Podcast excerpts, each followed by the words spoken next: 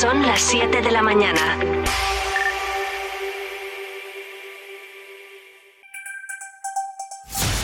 Vive Radio Servicios Informativos. Con Carlos Cuesta. Buenos días, es miércoles 31 de enero de 2024. Estás escuchando Vive Radio. Conocemos a continuación la información más importante y más destacada. Abrimos el informativo contando que la proposición de ley de amnistía que perseguía perdonar una década del proceso naufragó ayer por las exigencias de Junts, que reclamaba el blindaje total frente a las acusaciones de terrorismo y el perdón de los delitos de traición y contra la paz o la independencia del Estado y relativos también a la defensa nacional. Su inclusión habría impedido, por ejemplo, seguir adelante al juez del caso Bolot, que insiste en la conexión de independentismo catalán con Rusia.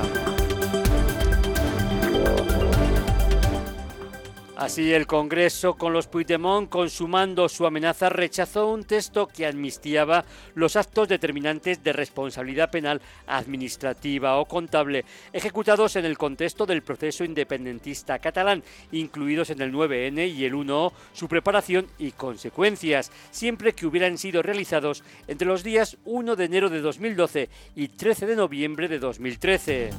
Una contrariedad que destacó la ira de sus socios en la búsqueda fracasada de la consecución de la medida de gracia y uno de los más duros fue el ministro de Presidencia, Justicia y Relaciones con las Cortes, Félix Bolaño, que calificó de incomprensible que Junts haya votado en contra de la ley de amnistía y además pidió que reconsideren su posición y acepten la norma tal y como está. Junts haya votado en contra de una ley que ha pactado de la que ha votado cuatro veces a favor en la tramitación parlamentaria y que haya votado no de la mano del Partido Popular y de Vox, precisamente los que quieren encarcelarles y los que quieren ilegalizarles. Otro de los damnificados fue el presidente de Esquerra Republicana, Oriol Juncoras, que lamentó que Junts haya votado en contra porque a su juicio no es bueno que no haya salido adelante la ley y les recordó que lo que hay que hacer es trabajar para beneficiar a la inmensa mayoría de todos los ámbitos posibles. Nosotros estamos convencidos que esta es una buena ley y que merecía el apoyo de la mayoría de la Cámara y teníamos un acuerdo que permitía que la ley fuese aprobada. Mención aparte merece la reprimenda de la oposición al Ejecutivo. El líder del PP, Alberto Núñez Feijo, acusó al Partido Socialista de mimetizarse con el independentismo y les avisó que caminan hacia el abismo con la ley de la amnistía. Dicho esto, avanzó que su formación recurrirá de esta norma ante los tribunales por todas las vías y pedirá la protección de la Unión Europea. Y seguro que la conseguiremos, exclamó. Mire, vamos a recurrir ante la justicia por todas las vías y con todos los instrumentos legales posibles. Vamos a pedir la protección de la Unión Europea y seguro que la conseguiremos. En cuanto esta ley llegue al Senado, daremos voz a todos los que han pretendido callar durante esta lamentable tramitación y rescataremos democráticamente a nuestro país de la miseria moral en la que nos están condenando. En su intervención en el Pleno del Congreso, Feijó denunció la humillación constante a la que cada día los independentistas someten al jefe del Ejecutivo, Pedro Sánchez, haciendo de cada votación un calvario, porque les ha cogido la medida. La humillación es constante. Cada día, cada socio, cada votación es un calvario. Le han cogido la medida, señores del Partido Socialista. Es verdad que Sánchez ha decidido ser rehén. Es verdad pero el rescate no se lo vamos a pagar todos los españoles. Señores del Partido Socialista, caretas fuera. Volveremos a ver ministros comiéndose las palabras, a portavoces haciendo juegos malabares y a Sánchez saltando a la comba con sus líneas rojas. En página económica, la economía española creció un 2,5% en 2023, una décima más de lo esperado por el Gobierno, tras anotarse en el último cuarto de año un repunte trimestral del 0,6%. Una de las consecuencias de este crecimiento es que los salarios de más de 3 millones de empleados públicos se incrementarán un 0,5% adicional desde 2023.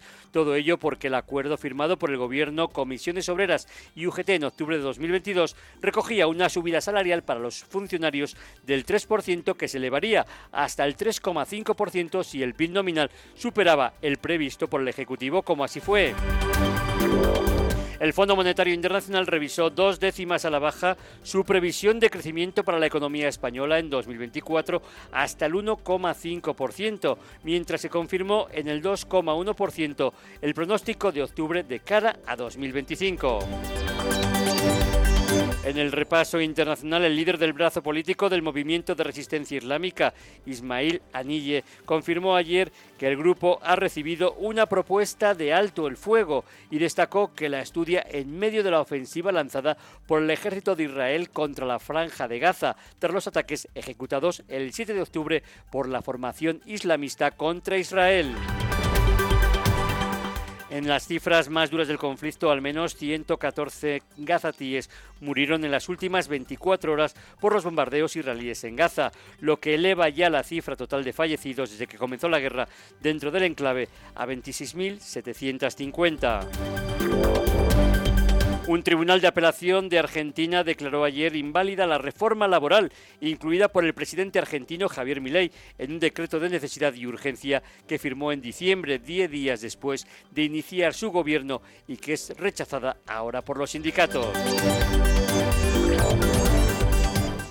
En clave regional, un millar de empresas de Castilla y León ya sufren las consecuencias del bloqueo en Francia. Las protestas de los agricultores del país galo generan numerosas pérdidas económicas para el sector en la comunidad y ya hay transportistas que han decidido paralizar los envíos hasta que se calme esta situación. La Junta de Castilla y León estudia conceder un sello de calidad a las empresas de la comunidad que se involucren en la cooperación al desarrollo como medida para incrementar el número de sociedades que apuestan por estas políticas. El consejero de la presidencia, Luis Miguel González Gago, anunció que uno de los grandes objetivos es incentivar la colaboración pública-privada con las grandes y medianas empresas de Castilla y León, ya que son aquellas que pueden afrontar proyectos de cooperación. Destacan las ayudas para temas de agua y potabilidad y saneamiento, también, como no, para alimentación y para salud pública. Eh, en el ámbito de las ayudas directas de emergencia, en total 14 ayudas de emergencia hemos dado durante esta, esta pasada anualidad, básicamente en los terremotos de Marruecos y de Siria y así. Nuevos problemas para el Cherla en Castilla y León que podría quedarse desde hoy sin luz si no abona las facturas que tiene pendientes con la compañía eléctrica. El sindicato Comisiones Obreras denunció ayer la situación por la que atraviesa el servicio de relaciones laborales y lamentó que si se corta la luz impediría el funcionamiento del servicio porque ni siquiera se podría encender un ordenador. La Consejería de Industria, Comercio y Empleo, y consentido por la Junta de Castilla y León, ponen al serla al pie de los caballos ya no se puede cumplir con el trámite previo y obligatorio a la vía judicial y ahora eh, la compañía eléctrica ha notificado que si no se abona una factura antes del 31 de enero solicitará el corte de suministro eléctrico. Además, la Consejería de Agricultura prepara un programa especial para festejar el decimoquinto aniversario de Tierra de Sabor que irá acompañado por una estrategia que favorezca el desarrollo de los productos de calidad, tanto en España como en el extranjero. Gerardo Dueñas aprovechó ayer su presencia en el stand de Tierra de Sabor en Madrid Fusión para poner en valor la importante presencia de la Junta y también de la comunidad en esta cumbre gastronómica. Como llevamos diciendo mucho tiempo, nosotros seguimos eh, trabajando por el desarrollo de los productos de calidad de Castilla y León. Pensamos y, decimos siempre que Castilla y León es la zona de más productos de calidad de toda Europa y hay que seguir potenciando esa estrategia de calidad. En página deportiva, el Madrid reina en el intercambio de golpes en la Liga de Baloncesto de la Euroliga. El Real Madrid gana por 106 a 101 a Maccabi. Por su parte, el Vasconia muere en la orilla contra el Bayern de Lasso por un 112 a 109. Y por su parte, el Estrella Roja vence también por 82 a 64 al Valencia. Y terminamos con un sonriente regreso. Ricky Rubio, que el pasado mes de agosto decidió parar su actividad profesional para centrarse en el cuidado de su salud mental, dio ayer un paso más en su recuperación y completó el primer entrenamiento con el Barcelona bajo una gran expectación mediática. Hasta aquí la información de actualidad en Vive Radio este miércoles 31 de enero de 2024. Que tengan un buen día.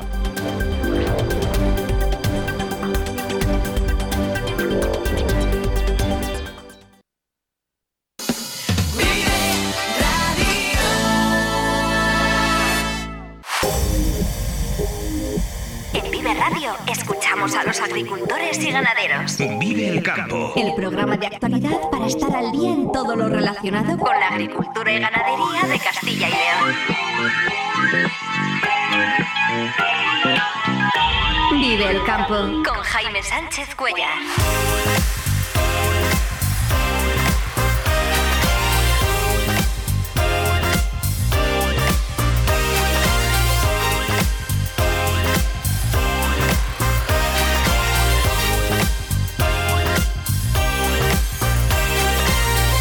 Buenos días, esto es Vive el Campo en Vive Radio. Hoy es miércoles 31 de enero y hasta las 8 menos 10 aquí contamos lo que está pasando en el sector agroalimentario y cómo afecta a los agricultores y ganaderos de Castilla y León.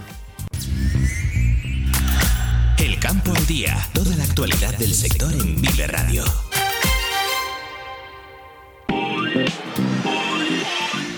Zamora abre las movilizaciones de los agricultores en Castilla y León con concentraciones de tractores ayer en la capital, en Benavente y en Quiruela de Vidriales. Hoy pueden producirse tractoradas en León, todas ellas convocadas de forma anónima a través de grupos de WhatsApp y redes sociales.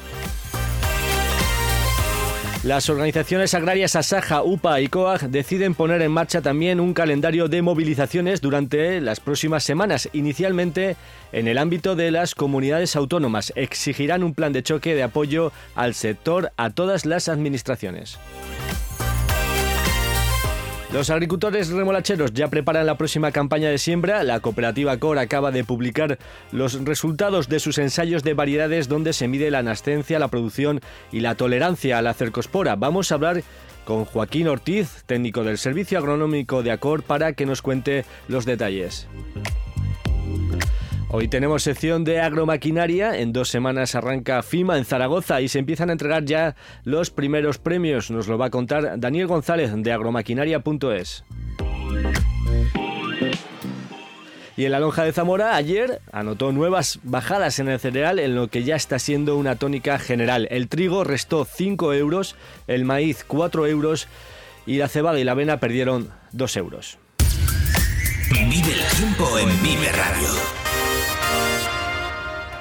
La niebla es la protagonista en la jornada de hoy. Todas las provincias amanecen con aviso amarillo por nieblas que localmente pueden ser persistentes, al menos hasta las 10 de la mañana. Las temperaturas se mantienen estables, las mínimas se moverán entre 0 y 5 grados, mientras que las máximas podrían llegar hasta los 17 grados en Ávila, aunque dependerá de cómo se mantengan las nieblas. De momento, para los próximos días, se mantiene el tiempo anticiclónico, se esperan pocos cambios, ausencia de lluvias y temperaturas que seguirán siendo eh, elevadas para esta época del año.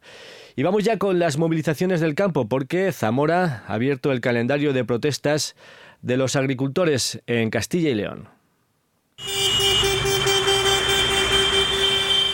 Ayer sacaron los tractores en esta provincia en convocatorias surgidas en grupos de WhatsApp. Una veintena de tractores recorrieron las calles de la capital zamorana, otra veintena estuvo en el centro de transportes de Benavente y unos 15 tractores salieron en Quiruela de Vidriales. Eso ayer por la mañana, porque por la tarde fueron casi un centenar de tractores los que recorrieron las calles de Benavente para hacer visible su malestar y su enfado.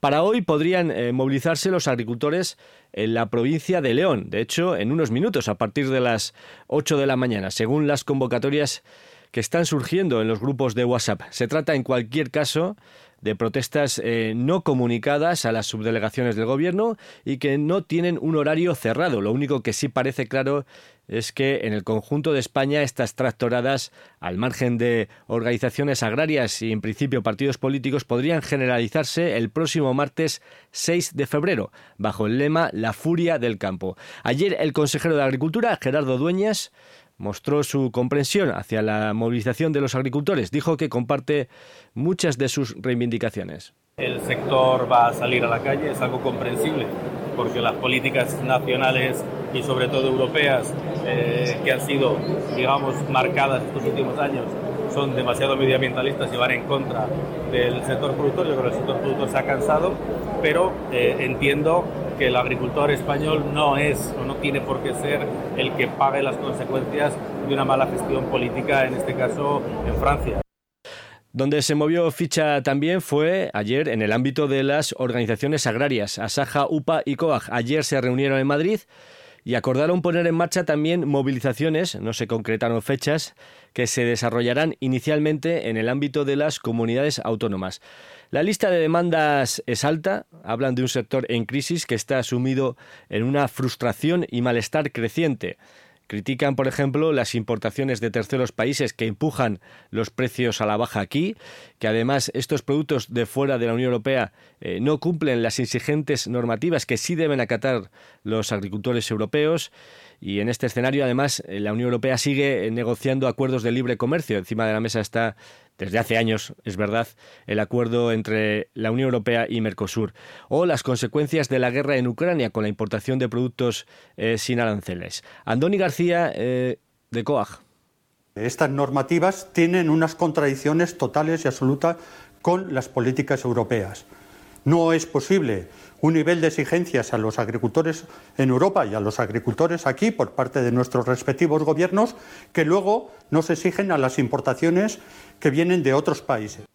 Otra de las prioridades es eh, simplificar la PAP, la PAC, que implica ahora mismo eh, una excesiva burocracia. Marcos Alarcón, de UPA. Nos parece que tiene que abordarse un proceso de simplificación, de, relajación en, la aplicación de esta normativa, de la que son responsables tanto la Administración Europea, la comunitaria, pero también el Gobierno de España y las comunidades autónomas, sobre todo, que tienen todas las competencias transferidas y que tienen también eh, una responsabilidad importante en la carga administrativa y burocrática que se exige a los agricultores y a los ganaderos.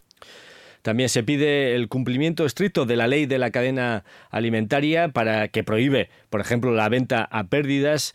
Se hablan de los problemas relacionados con la sanidad animal. Ahí están eh, la situación con la tuberculosis bovina o la enfermedad hemorrágica epizootica y también eh, establecer medidas para facilitar el relevo generacional en el campo.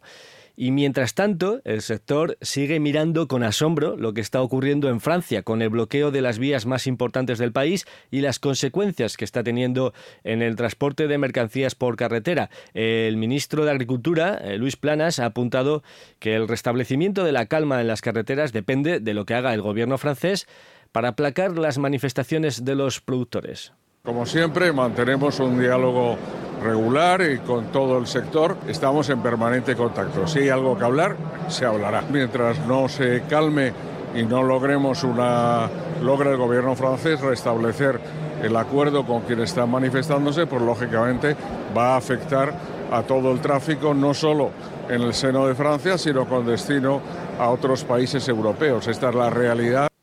La Confederación Española de Transporte de Mercancías ha lamentado la falta de respuesta del gobierno español, ya que las pérdidas económicas ascienden ya a unos 12 millones de euros diarios, sin contar eh, con los daños materiales y las situaciones de tensión que viven los transportistas. La mercancía o los daños que puedan producirse en la mercancía durante el bloqueo o el rechazo por parte del receptor de la mercancía, dado su estado, ahí las pérdidas se disparan y, entraremos en contenciosos muy delicados sobre la cobertura de los seguros respecto a eso y las responsabilidades de unos y otros. Pero ahí estamos hablando de cientos de miles de euros. Para un vehículo, entre 600 y 1.000 euros cada día por cada vehículo. Precisamente hoy se reúne la Comisión Europea y es probable que se apruebe la propuesta de prorrogar la liberación de aranceles con Ucrania un año más, ya que el actual periodo termina el próximo mes de junio. Ante las críticas de distintos países, principalmente los cinco países que hacen frontera con Ucrania, la Comisión baraja establecer cuotas sin aranceles para tres productos, el azúcar, los huevos y la carne de pollo. A los cereales, de momento, no se les menciona. La discusión se centra en qué años se toman como referencia. Por ejemplo, antes de la guerra, Europa importaba de Ucrania por debajo de 200.000 toneladas de azúcar al año y el año pasado, en 2023, esas importaciones subieron a 450.000 toneladas con la eliminación de los aranceles. Y hablamos ya por último de Madrid Fusión, porque ayer Tierra de Sabor tuvo un lugar destacado en este certamen gastronómico. Además, la marca de garantía de los productos de Castilla y León cumple este año 15 años. Por ello, la Junta prepara una serie de actividades que vincularán la tierra, la forma de hacer y la calidad de los productores de la comunidad. Celebraremos el decimoquinto aniversario de Tierra de Sabor y va a ser un año especial donde va a haber eh, acontecimientos y una serie de cosas nuevas y donde marcaremos una estrategia que favorezca todavía aún más, si cabe, el desarrollo de nuestros productos de calidad tanto aquí como fuera de España. Son las 7 y 20 minutos de la mañana, hablamos ahora de remolacha. Vive la entrevista del día en Vive el Campo.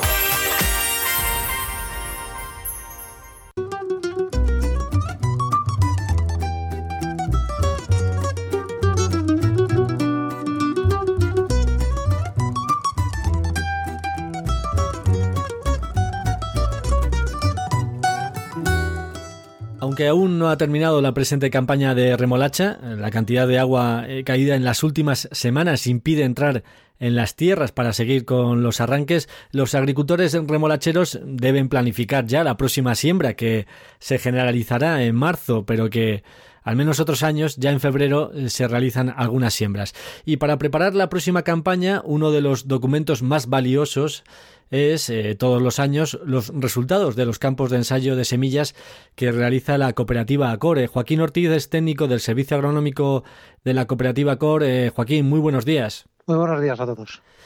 Acabáis de publicar los resultados del ensayo de variedades de semillas de remolacha. Eh, cuéntanos, eh, ¿cuántas semillas habéis analizado y qué resultados habéis visto en campo? bueno, pues han realizado en torno a seis ensayos de, remolacha, de variedades de remolacha, unas 60 variedades han analizado en distintos terrenos de localidades y provincias de Castilla y León, eh, tanto en Ávila, Zamora, Salamanca y, Valladolid. Y bueno, por los resultados, eh, como en todos los años, hay diferencias entre, entre esas 60 variedades. Y que es cierto que se estudian, no todas se estudian en, los mismos ambientes y los mismos terrenos. Hay algunos que son para tolerancias a rizomanía y otros para nemátodos. Pero bueno, los resultados en, en general pues han sido un poco acordes también a cómo ha sido a cómo ha sido el año desde el punto de vista del agricultor. Claro, porque estamos hablando de una campaña complicada de la que venimos, de baja riqueza de la remolacha, ¿no? Eh, las siembras se tuvieron que hacer con, con, semillas no tratadas, con insecticidas eh, neonicotinoides. ¿Los ensayos, lógicamente, ya se han hecho también con esas semillas sin estos eh, tratamientos? Así es, y de la misma manera que lo llevan a cabo los agricultores se hace igual con las semillas de, los ensayos. ¿Y qué características tienen un poco eh, las semillas que se van a sembrar esta próxima campaña? No sé, eh, a la vista de cómo ha ido esta campaña que está a punto de terminar, no sé si podemos ser tener un poco más eh, esperanza, ¿no? Unas expectativas mejores respecto a lo que ha ocurrido este año. bueno, yo creo que mm, sí que mm, el tema de lo que hablabas de la baja riqueza eh, nosotros tenemos eh, valorado que es por un tema de, sobre todo, climatológico. Es un cúmputo de cosas, pero sí que es cierto que la climatología yo creo que es la causa, digamos, principal. Luego todo tiene que ver con temas de ataques de cercospora, sobre todo eh, a finales del ciclo. El tema de la semilla, pues al final también seguramente tenga que ver algo. Eh, pero bueno, eh, yo creo que de cara al, futuro eh, tenemos que ser optimistas. Yo creo que toda la genética va, mejorando y bueno, pues con los tratamientos que se vienen llevando a cabo, yo creo que seremos capaces de, atajar este tema. Sí que es cierto que, como ya he dicho, la climatología cada año es totalmente diferente y venimos ya con veranos cada vez más fuertes y sobre todo eh, los inicios de otoño que, que, son quizás los que más eh, esté cambiando en, este sentido. Cuéntanos, eh, Joaquín, qué parámetros medís en los ensayos, cómo los hacéis y qué aspectos, eh, digamos, analizáis, eh, qué resultados tomáis de, los ensayos. Bueno, pues en primer lugar, siempre cuando con las nacencias de, la, de los distintos ensayos se hacen tanto análisis como a los a los 15, a los 21, a los 30 y a los 45 días desde que se, se sembraron y sobre todo desde que se empezó a regar para tomar datos tanto de vigor como de nascencia real, por así decirlo, que es un tanto tiene parte de importancia, pero sobre todo lo más importante son eh, las analíticas de peso, de polarización y el rendimiento de azúcar de azúcar por hectárea. Y durante el ciclo pues también se van tomando datos de distintas enfermedades eh, para valorar la tolerancia que pueden tener esas variedades que también pues tiene, tiene bastante, cada vez adquiere más, más importancia, porque la cercospora, por ejemplo, es, un, es una enfermedad que cada vez está más endémica en, mayores zonas, con lo cual pues es un dato a tener en cuenta para la hora de elegir la, variedad, pero bueno, eh, ya te digo, lo más importante, los tres puntos de peso, polarización y, y rendimiento de azúcar por hectárea, que es al final como nos lo van a pagar a la hora de observar esa tabla de análisis, pues como mencionas, es verdad que esos eh, tres aspectos son los más importantes, pero que también hay que tener en cuenta, por ejemplo, lo de el dato de cercospora, es decir, que no nos tenemos que fijar únicamente en, la riqueza o en la producción que, que, ofrece una variedad, que hay que verla, hay que analizarla en su conjunto, ¿no? Con todos los parámetros, teniendo en cuenta todos los parámetros. Efectivamente, porque tú das cuenta que muchas veces a lo mejor lo que nos indica el peso de la polarización es un poco la tendencia de, esa variedad. Eh, la cercospora, pues eh, si estamos en una zona que eh, muy endémica en cuanto a aparición de, ese, de ese hongo, entonces tenemos que valorar, digamos, el histórico de nuestras parcelas y ver la que más se puede, se puede acondicionar a, nuestro terreno y a nuestro ambiente. Una variedad eh, comercial, ¿cuántos años se mantiene en el mercado? Porque eh, veo que la renovación es constante. Em, vosotros en vuestros ensayos hacéis ah, quizás una misma variedad, la podéis estudiar dos, tres años, no, sé si más.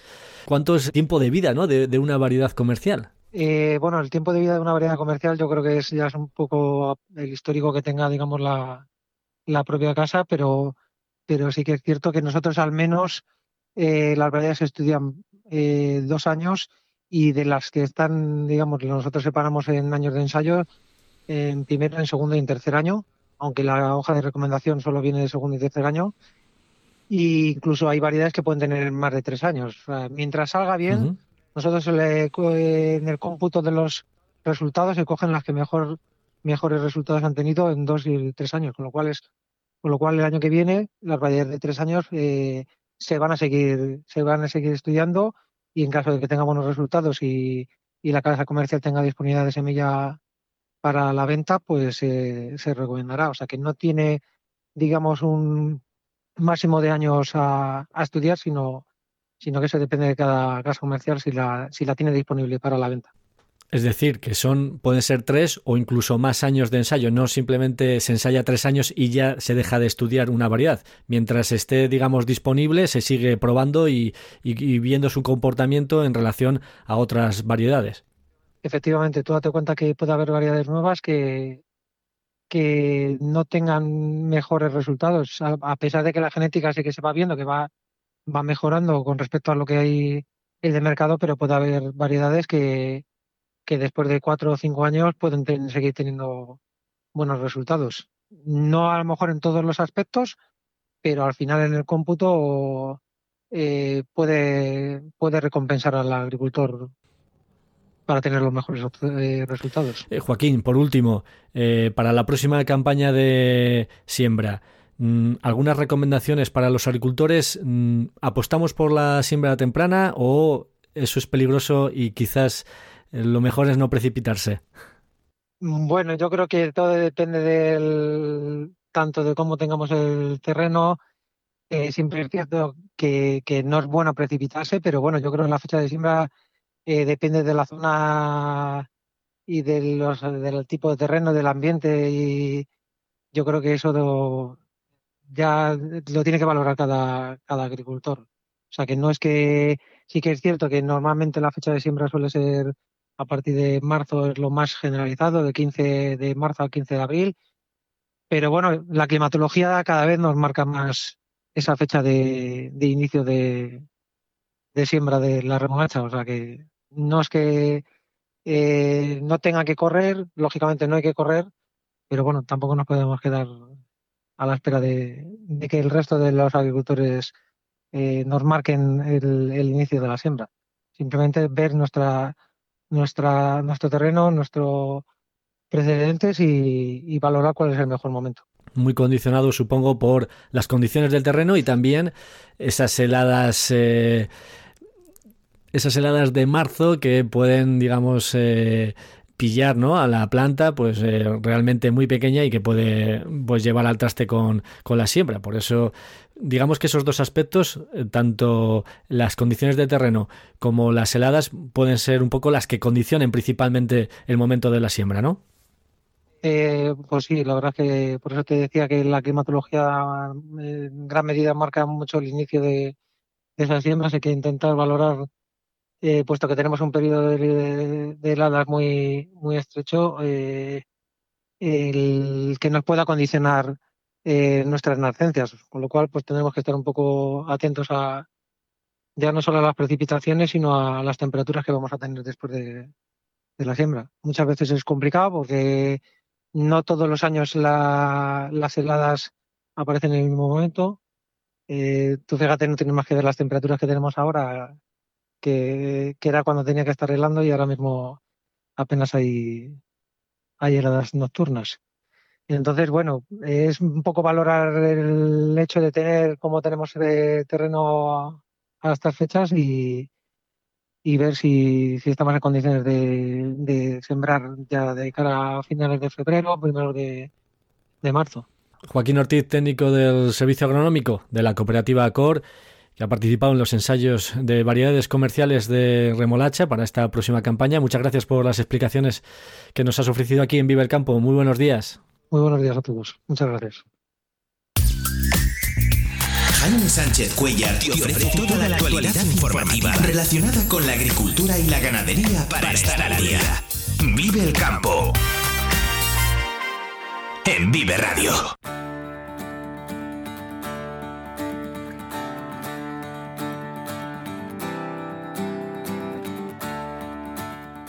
Ya ha comenzado la cuenta de atrás para que en dos semanas comience eh, la Feria Internacional de Maquinaria Agrícola FIMA en Zaragoza y ya se van conociendo también algunos detalles que vamos a exponer aquí en este tiempo dedicado a la maquinaria agrícola con Daniel González de agromaquinaria.es y agriocasión.com. Daniel, muy buenos días. Buenos días, Jaime. Cuenta atrás para FIMA en dos semanas, la, la, 43 edición de esta importante feria que se celebra en Zaragoza y que, bueno, todas las marcas tienen, eh, lo tienen en su punto de mira para presentar sus novedades. Hay novedades, por ejemplo, respecto a la marca Kuhn, ¿no? Que ha ganado algunos premios. Eso es, Kuhn es una de, las grandes marcas de aperos, hemos hablado muchas veces de ellos, incluso estuvimos en la presentación de muchos de sus productos eh, en Estrasburgo. Y bueno, pues Kuhn ha ganado tres de los premios del concurso de novedades de CIMA 2024, que como has dicho será del 13 al 17. Nosotros estaremos allí el día, el día 12 para terminar de montar el stand. Y, desde allí harimos el programa, eh, supongo, Jaime. Claro, por supuesto. Eso es. Pues bueno, pues eh, en la categoría de máquinas accionadas e instalaciones fijas y móviles eh, tenemos un rastrillo de hilerado, un rastrillo hilerador, que tiene un hilerador central, que es el 8131CL, y que tiene, pues, tiene un pica central patentado, que, nos permite pues, tanto levantar como airear el forraje y en este caso todos los, eh, todos los eh, hileradores hacen esto. Lo que eh, mejora un poco es que es el, forraje que no ha sido trabajado por los rotores también será levantado y aireado por este rastrillo hilerador. Nos encontramos con un rastrillo en el que nos, pues entre 8 y 10 metros de, de trabajo y además es un rastrillo grande para tractores de una potencia media Y pues como ya hemos visto en muchas ocasiones, eh, Kuhn siempre que, hace algo, y en este caso incluso se ha llevado este merecido premio, siempre hace muy muy buen trabajo de tanto de diseño como para el trabajo con, con gran capacidad. Con esta máquina, Daniel, no queda nada en el suelo, se recoge todo el forraje, ¿no? Eso es. es un poco el objetivo, ¿no?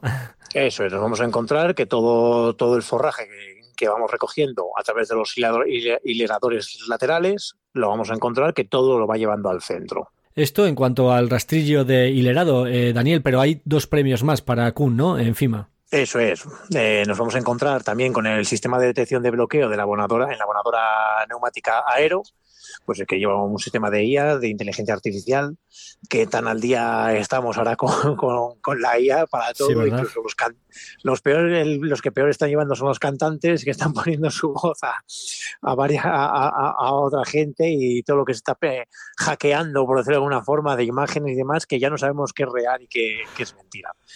Y después, además de, además de, de ese sistema de detección, también el sistema de dosificación dirigida y variable, el Spot Spread Metering System, que va a ir para la abonada suspendida de discos MDS. Es un sistema de dosificación que para agricultura de precisión, muy localizado, variable y nos va a permitir siempre pues, esa aplicación del fertilizante eh, en el lugar correcto y lo que todo, lo que todo agricultor busca, un gran ahorro en, todo este tipo de, fertilizantes, que al final es algo que encarece muchísimo el cultivo y que el ahorro siempre nos vendrá bien.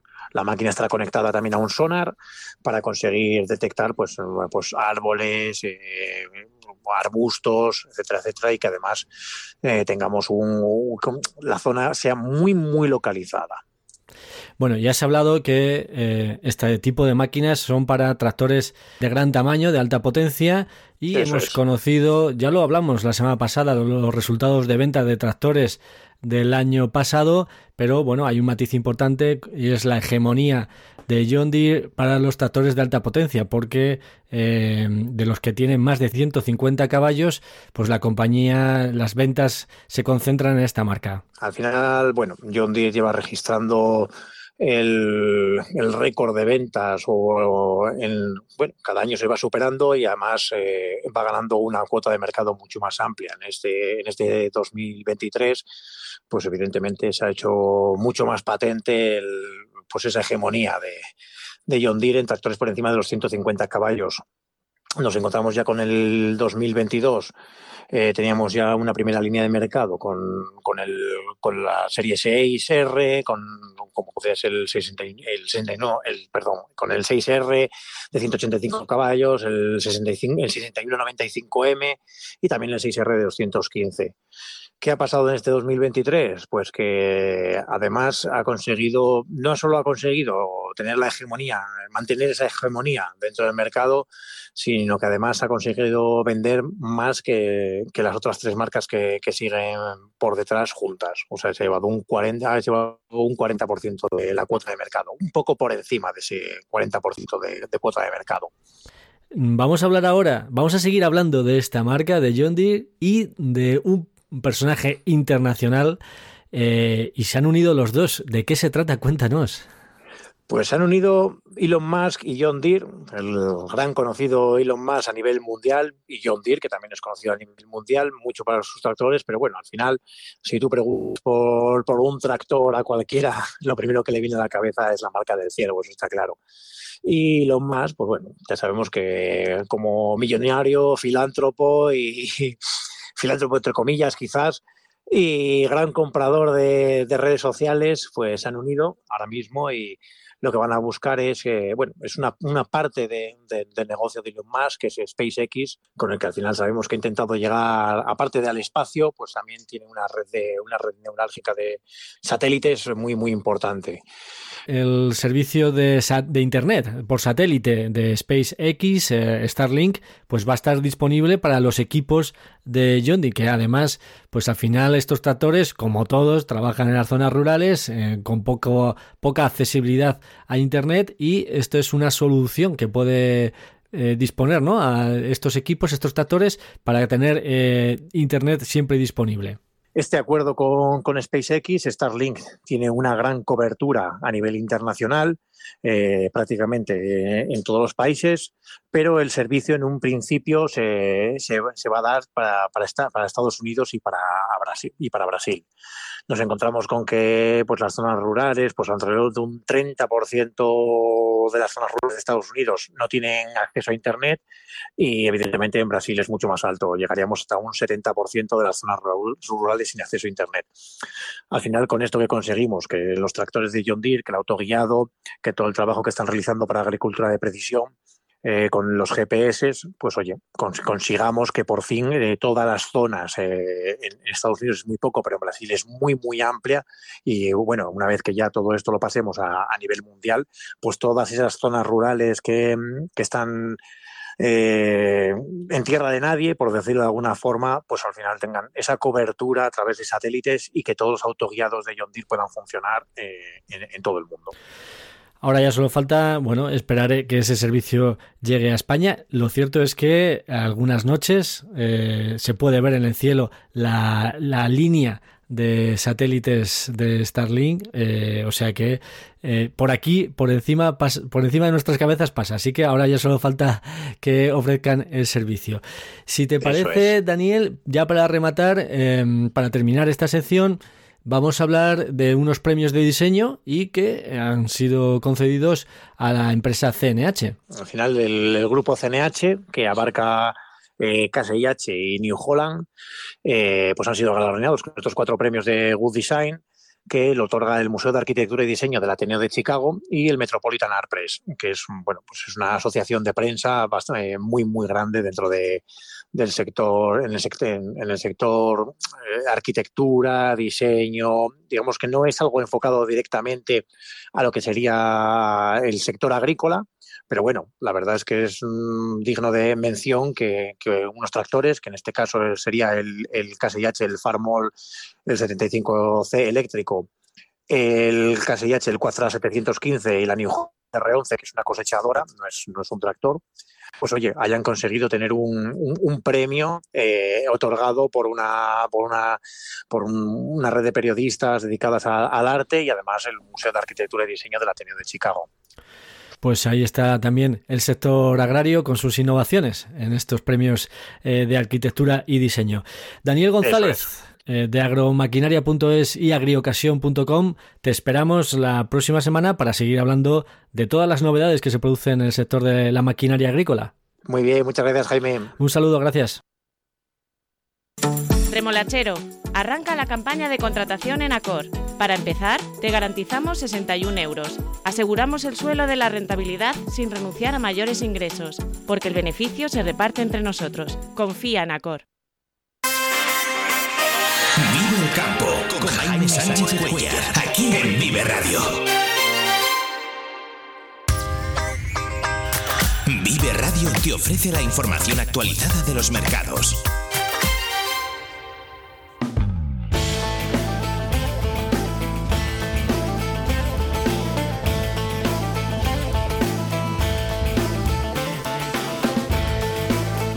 Y a las 7 y 43 minutos de la mañana repasamos lo que sucedió ayer en la lonja de Zamora, que anotó nuevas bajadas en el cereal, en lo que ya está siendo una tónica general en todas las lonjas, al menos de Castilla y León. El trigo restó 5 euros, el maíz 4 euros y la cebada y la avena perdieron 2 euros.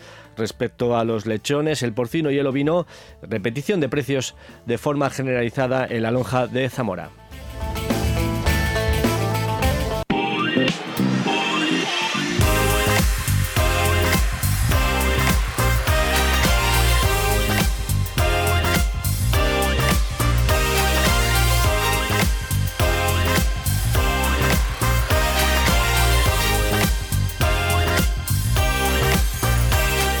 Y antes de despedirnos, repasamos los titulares del día. Zamora abre las movilizaciones de los agricultores en Castilla y León con concentraciones de tractores ayer en la capital, en Benavente, muy numerosa por la tarde, con más de 100 tractores, con cerca de 100 tractores, perdón, y en Quiruela de Vidriales. Hoy pueden producirse tractoradas en León, todas ellas convocadas de forma anónima a través de grupos de WhatsApp y redes sociales. El consejero de Agricultura asegura que comprende a los agricultores y que comparte muchas de las reivindicaciones el sector va a salir a la calle, es algo comprensible, porque las políticas nacionales y sobre todo europeas eh, que han sido, digamos, marcadas estos últimos años son demasiado medioambientalistas y van en contra del sector productor. Yo creo que el sector productor se ha cansado, pero eh, entiendo que el agricultor español no es o no tiene por qué ser el que pague las consecuencias de una mala gestión política, en este caso en Francia. Las organizaciones agrarias Asaja, UPA y COAG deciden poner en marcha un calendario de movilizaciones durante las próximas semanas, inicialmente en el ámbito de las comunidades autónomas. Exigirán un plan de choque de apoyo al sector a, a todas las administraciones. Estas normativas tienen unas contradicciones totales y absolutas con las políticas europeas.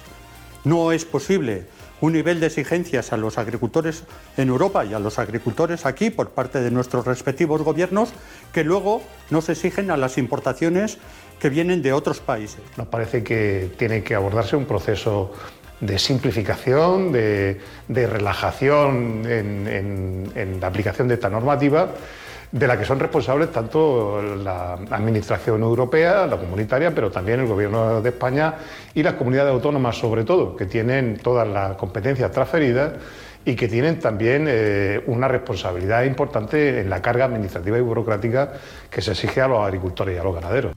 El sector sigue mirando con asombro lo que está ocurriendo en Francia con el bloqueo de las vías más importantes del país y las consecuencias que está teniendo en el transporte de mercancías por carretera. El ministro de Agricultura apunta que el restablecimiento de la calma depende de lo que haga el gobierno francés.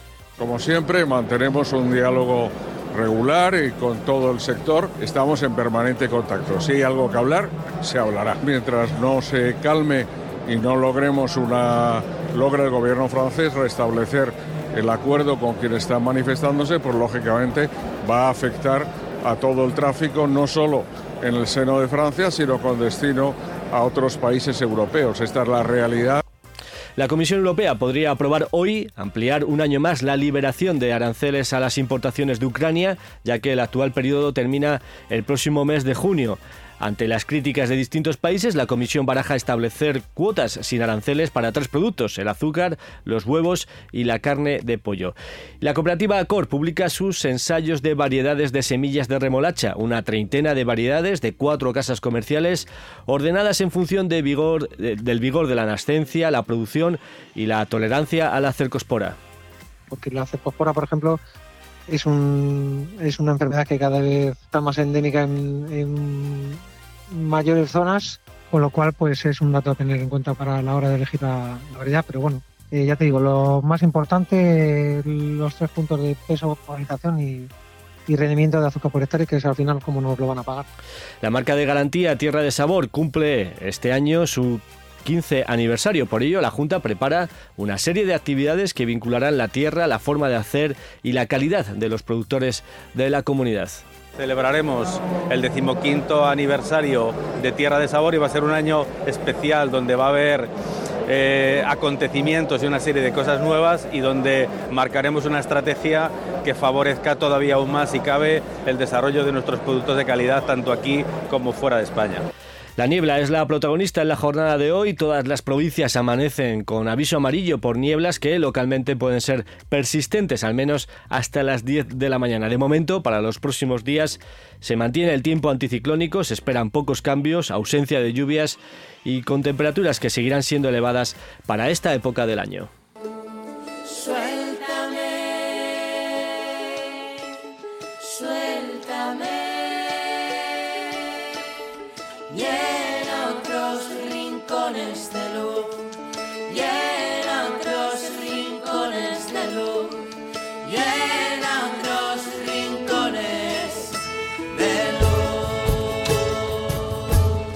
Hasta aquí el programa Vive el Campo, la cita diaria con la actualidad del sector agroalimentario en Vive Radio y donde estaremos muy pendientes de las movilizaciones que eh, pongan en marcha los agricultores, quizás hoy en la provincia de León, como hemos comentado. Si has estado a gusto, regresamos mañana puntuales a las 7 y 10 de la mañana. Un saludo de Ángel de Jesús en el control técnico y de quien os habla, Jaime Sánchez Cuellar. Feliz jornada a todos los que vais a disfrutar hoy del campo. Muy buenos días.